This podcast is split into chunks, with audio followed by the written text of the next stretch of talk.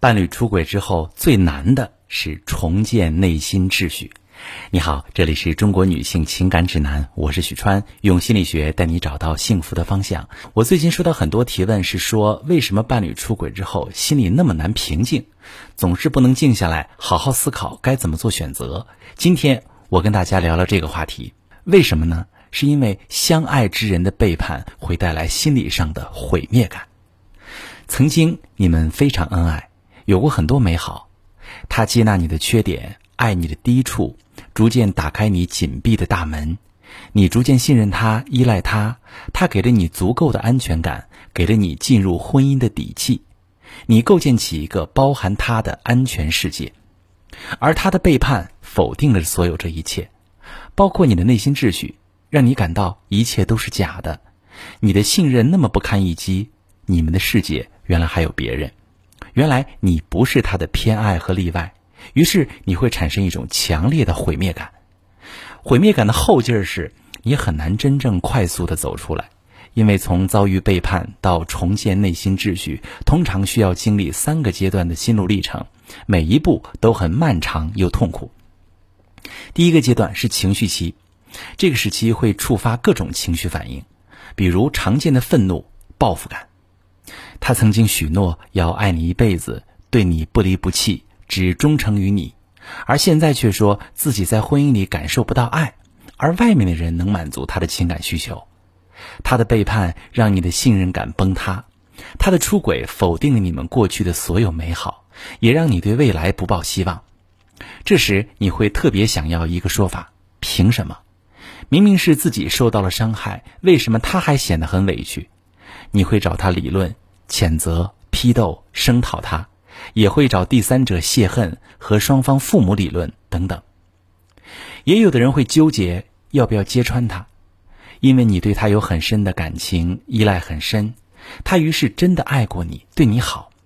你对未来的不确定性感觉很害怕，特别害怕对方会真正离开自己，你假装没发现。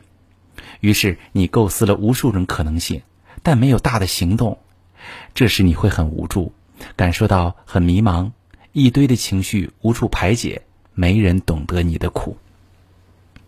于是你会来到第二个阶段反复期，当痛苦褪去，情绪平复下来，会逐渐恢复一丝理智的时候，很多人会开始思考：我要不要离婚？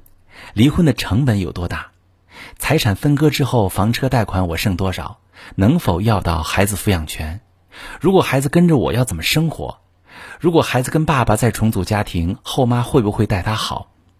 离婚也许能短暂的逃避痛苦，但是换一个人还要去重新认识筛选，未必就能遇见更好的人。不离婚能解决问题吗？我还能再信任他吗？等等。更重要的是，眼前的这个人，我依然爱他。我们有过很多美好，他对我的付出是真的。我对他爱恨交织，还有我们共同的孩子，一手建立的家庭，我真的能失去这一切吗？带着这样的纠结，你会出现情绪的反复。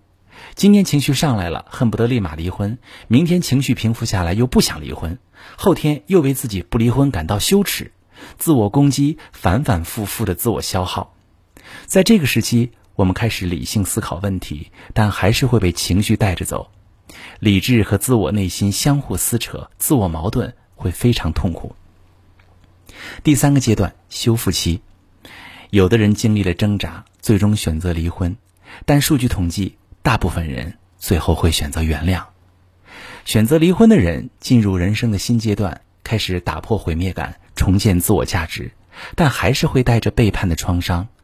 如果没有疗愈创伤，内心的秩序还是处于崩塌的状态，会缺乏力量，很难再信任别人，甚至带着自我否定。形式上开始新生活，而内心却停留在创伤里，没有真正走出来。而选择原谅的人会更难。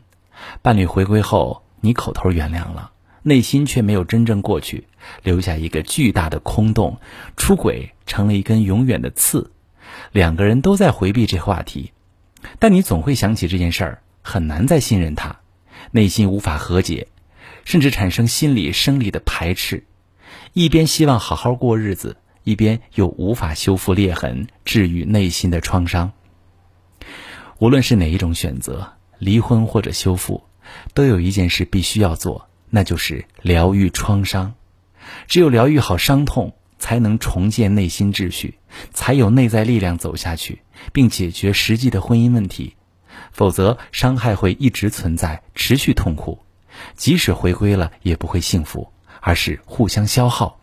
这个家庭会持续糟糕下去，诞生更严重的问题，甚至引发再次背叛。我是许川，如果你遇到感情难题、婚姻危机，可以加我的微信，把你的情况详细跟我说说。我的微信是幺五三零幺三零五二六三，把你的情况细节详细跟我说说，我来教你怎么做。喜欢我的节目就关注我、订阅我，我们一起做更好的自己。